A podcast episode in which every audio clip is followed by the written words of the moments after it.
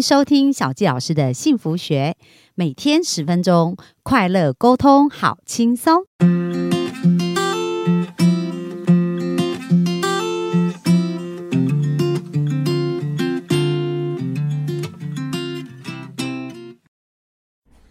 欢迎收听小教师的幸福学，很开心又在空中跟大家见面。那本周跟大家分享《快乐不用理由》这本书，其实我觉得我非常喜欢哦，因为它里面讲到真的很多快乐的元素。如果我们试着去做啊，我们的生命会非常非常的不一样哦。所以今天要来跟大家分享怎么打造快乐的殿堂。那这边呢，书中有特别提到，我们要先养成习惯。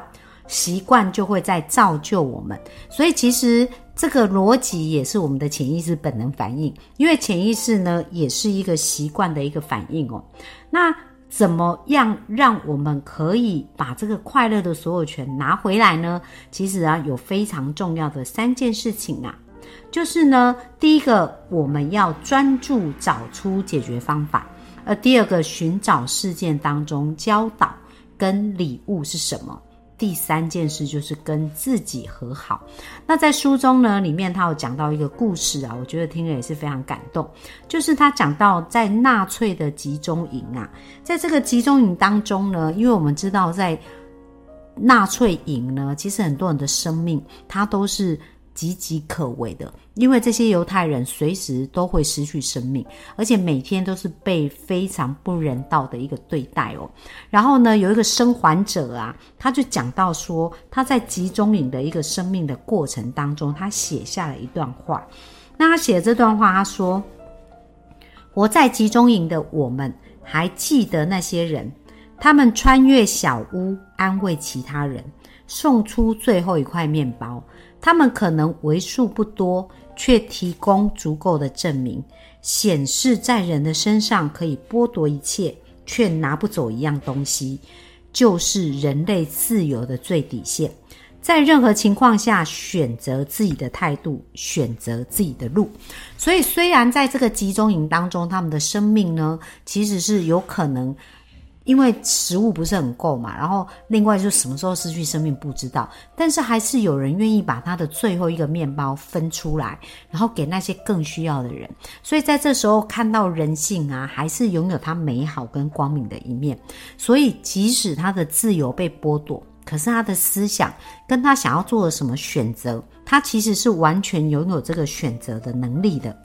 所以在书中里面就特别提到这个集中营的一个故事哦，然后呢也特别谈到，就是我们要有一个什么样的心态，就是我们呢应该要为我们的生命负责任，而不是处于一种受害者状态。那很多人会有一种受害者状态，就是他觉得他生命面对的问题都是因为别人别人的问题而导致他人生这样子，比如说。在这一本书当中呢，他有讲到《当下的力量》这本书哦。那这个书的作者呢，他就其实提到了一件很重要的事哦。他说呢，受害者的特征就是相信过去比现在更有力量。这种想法跟事实恰恰相反。那是因为你相信其他人和他们对你所做的事，必须为现在的你、为你的情绪的痛。为你无法做真实的自己负责，所以你相信的是别人要为你负责。然而真相是什么？唯一的力量只存在于当下。一旦你知道，你就会明白，你现在要为自己的内心的心灵负责。其他人不必，而且过去是无法赢过当下的力量。那其实我们也看到很多人的生命，他们一样遭遇困境，然后遭遇很多的挫折跟挑战，但是呢，他仍然重新找到他生命的意义跟价值。那在一样的环境，有的人可能选择吸毒堕落，然后或者是作奸犯科，但是有的人却在这样的环境啊，变得更积极向上，然后帮助到更多的生命。所以，真的不是事件发生。怎么去定义我们的人生，而是我们怎么看待这件事件才是更重要的。所以在这本书当中呢，其实他特别有提到啊，就是呢，我们如何变成有一个快乐的习惯。那如果我们要养成快乐的习惯，应该要做三件事。第一件事就是要专注去找出解决方法。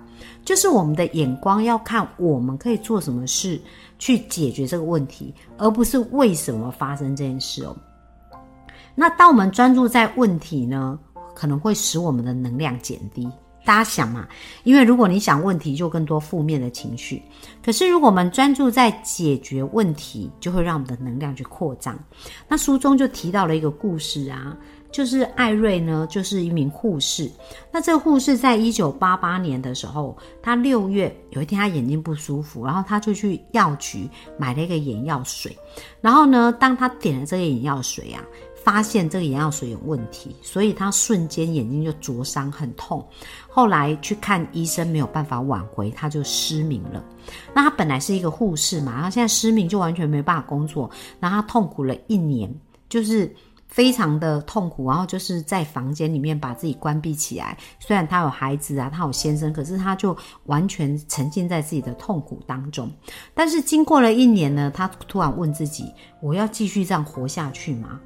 然后他回答不要，就是他每天生活只是在那个床，在那个房间，然后他非常的痛苦跟懊悔，那这不是他的人生，所以他告诉自己，我现在要找回我的人生，所以他因为这个决定开始去看，那这样如果要找回人生，他可以做什么？所以他就去报了导盲犬的这样子一个培训，所以就开始接受这个导盲犬的训练，可以带着它走路啊，然后开始学会用这个。呃，盲人看不见的一些方式来学习，而当他开始学习以后呢，他甚至也开始可以跟先生一起去践行。然后在践行的过程当中，诶，他就听到鸟叫声，因为眼睛看不见，耳朵就变得比较敏锐。而当他听到鸟叫声的时候，他就问先生说：“诶，你可不可以形容这个鸟的样子给我看？”给我听，就是它是什么颜色，它长什么样子啊？然后它是什么样的鸟？所以当先生呢这样子开始跟他形容的时候，在整个践行的过程，他就开始学习怎么同辨别鸟类的声音来去看这个是不是刚刚他学到的这个鸟。那这个过程就让他开始感觉到各种喜悦跟快乐的感觉哦，而且不仅是这样子啊，当他在这样做的时候呢，后来他又到医院找到工作，就是在那个暗房里面冲洗 X 光片的工作，然后呢，也成为导盲犬的一个协会的义工。那他的人生变得越来越快乐，而最后他总结人生失明这件事，他说：有时以前呐，有时我无法认出自己。但是在我失去，因为在我失去视力之前，我自认为自己是蛮快乐的人。但今天我比以前更快乐，更有力量。所以，因为他眼睛看不见，他重新找回他的生命，他反而变得更快乐，更有力量。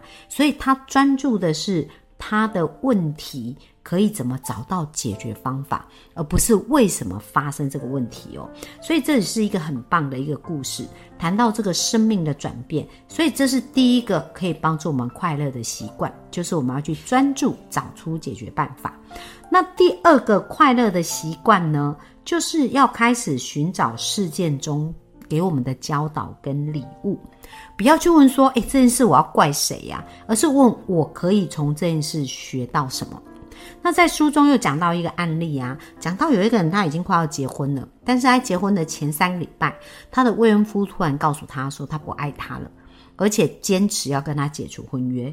那这个女女生就觉得非常的惊讶，明明他们一切都很好，为什么他的未婚夫要解除婚约？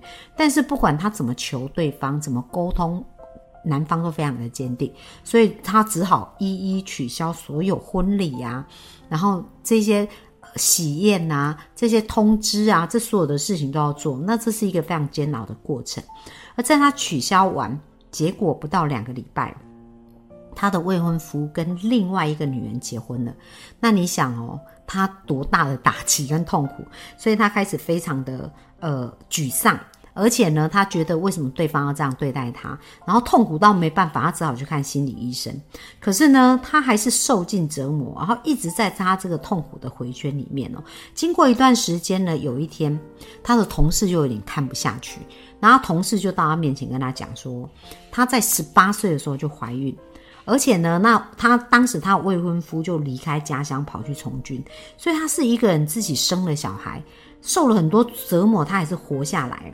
然后现在呢，这一个同事啊，其实是一个很乐观开朗，然后事业有成，呃，事业很有成，而且非常快乐的人。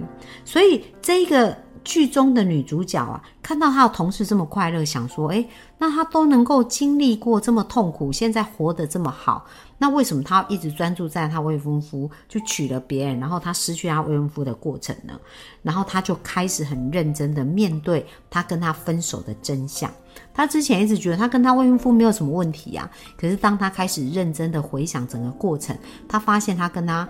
前未婚夫是完全不同的人，比如说他未婚夫想花，呃，想要省钱，然后他就觉得他就是要花钱，然后未婚夫想要做什么事，他就觉得诶这个事不恰当，他就阻止他。所以当他认真在想，他发现在过去的沟通，他都非常的以自我为为主哦，就没有再考虑他未婚夫的一个感受，而且呢，就是完全。只在乎自己想做的事，所以在这个不断的忍让的过程，最终他未婚夫就没办法忍受，可能就爱上了别人，所以他们就分手。而从这个经验当中，他开始学习，原来沟通这件事情，他有很多的功课要去成长跟去学习。而从那一段经验呢，他开始变得更会沟通，而因为这样，他后来出了两本书。而且开工作坊，帮助其他人成为感情的赢家，因为他最后他也是再一次找到幸福的另一半，而这个过程呢，都是因为他在前一段这感情不顺利，他开始去面对，然后去。找出他可以做得更好的地方，而把这一些部分运用在他下一段感情。那因为这样子一个经过，不仅让他生命蜕变，他也开始帮助很多人生命蜕变。所以在这里，他谈到说：“诶，他的确从这件事学到了。”一些特别事，而且学到是也帮助他生命成就更美好的一个事业哦，跟更美好的一个未来。所以这是第二个快乐的习惯，就是要去寻找事件中给我们的教导跟礼物。那第三个快乐的习惯是什么？就是要跟自己和好。其实我们跟自己的关系非常的重要。因为如果我们没有没有办法爱自己，没有办法接纳自己，没有办法释放自己，其实呢，我们不管怎么样，都是很难感觉到快乐跟放松的。所以我们要学习去治疗自己，释放自己，可以让自己继续往前。那跟自己和解有很多的方法，我觉得最最重要的一个方法，就是先从接纳自己，而不是责怪自己。因为很多时候不快乐。不愿意跟自己和解，通常就是不断的指责自己，然后不能接受自己在做的一些事。那如果我们开始可以接纳自己，比如说我们害怕，我们就接纳自己是害怕的。然后呢，我们现在做不到，我们就接纳自己是做不到。所以，当我们开始可以接纳的那一刹那。我们就不会对自己有那么高的要求跟标准，我们就会更容易觉得放松跟快乐哦。所以跟和自己和解呢，其实有蛮多方法。那如果大家觉得在跟自己和解有遇到瓶颈或挑战，也欢迎预约小吉老师的一对一咨询哦。因为在我一对一咨询里面，就帮助了很多人，他们的生命可以快速去找到他们的核心信念卡住他们的地方是什么，然后去翻转跟调整，而且透有一百天的功课呢，就帮。助他们可以很快乐的找到幸福的自己，而且帮助自己的人生变得更加的美好。那希望呢，今天跟大家分享的三个非常重要的习惯：第一个，专注在问题上面的解决方案；第二个，就是寻找这个事情的礼物，或者我们有什么样的一个学习。第三个就跟自己和好。那当我们可以养成这三个习惯的时候，我们也会变得经常快乐哦。那今天的分享就到这边，谢谢大家。明天我们就继续来学习更多快乐的元素。拜拜。